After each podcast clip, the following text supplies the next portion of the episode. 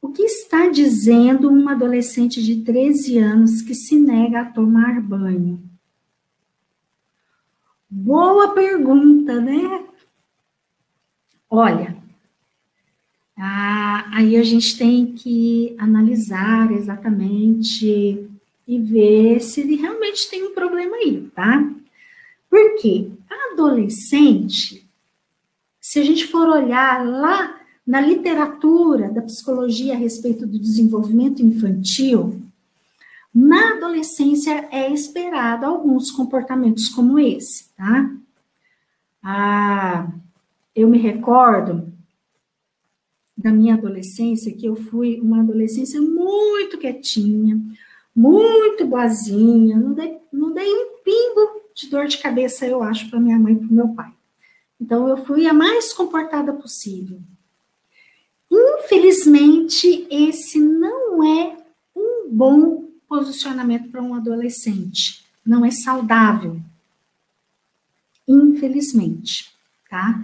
Porque o adolescente que ele obedece demais, que ele é muito comportado, que ele faz tudo certinho de acordo com o esperado, hum, põe as barbas de molho, porque aí tem coisa, tá? Então, na adolescência, claro que no outro extremo também é problemático. Aquele adolescente que vai para comportamentos autodestrutivos, comportamentos muito agressivos com o outro e consigo, aí também precisa olhar, tá? Mas um certo tanto de rebeldia o adolescente tem que ter, porque a fase da adolescência é uma fase de individuação, é uma fase de se de se perceber diferente do pai e da mãe. E esse movimento ele é muito importante para o adolescente se conectar com a vida dele. Então, vai ser necessário sim romper aquele vínculo infantil e tão grudadinho no papai e na mamãe da infância.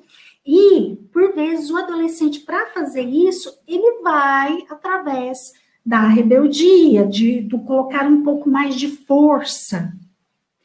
Ok, que em momento algum eu estou falando com isso que pai e mãe tem que aceitar de boa. Ah, é assim, então, então deixa estar. Não. Qual é o papel do pai e da mãe? O papel do pai e da mãe é conduzir mas que é esperado e normal determinados comportamentos. Então, não precisa olhar para o adolescente como, ai, é o fim do mundo, ai, vai dar em algo muito ruim na vida. Não. Oriente, permaneça no lugar ali de maior, de adulto, cuidando de uma pessoa vulnerável, mas entendendo que determinados comportamentos são esperados sim, tá? Bom, aqui eu estou falando aquilo dentro da normalidade, daquilo que é esperado para um adolescente. Agora, pode ser que tenha aí algum adoecimento, sim, tá? É, mas talvez seja simplesmente o adolescente querendo mostrar que ela tem opinião, querendo exercitar o seu direito, a sua individualidade, tá?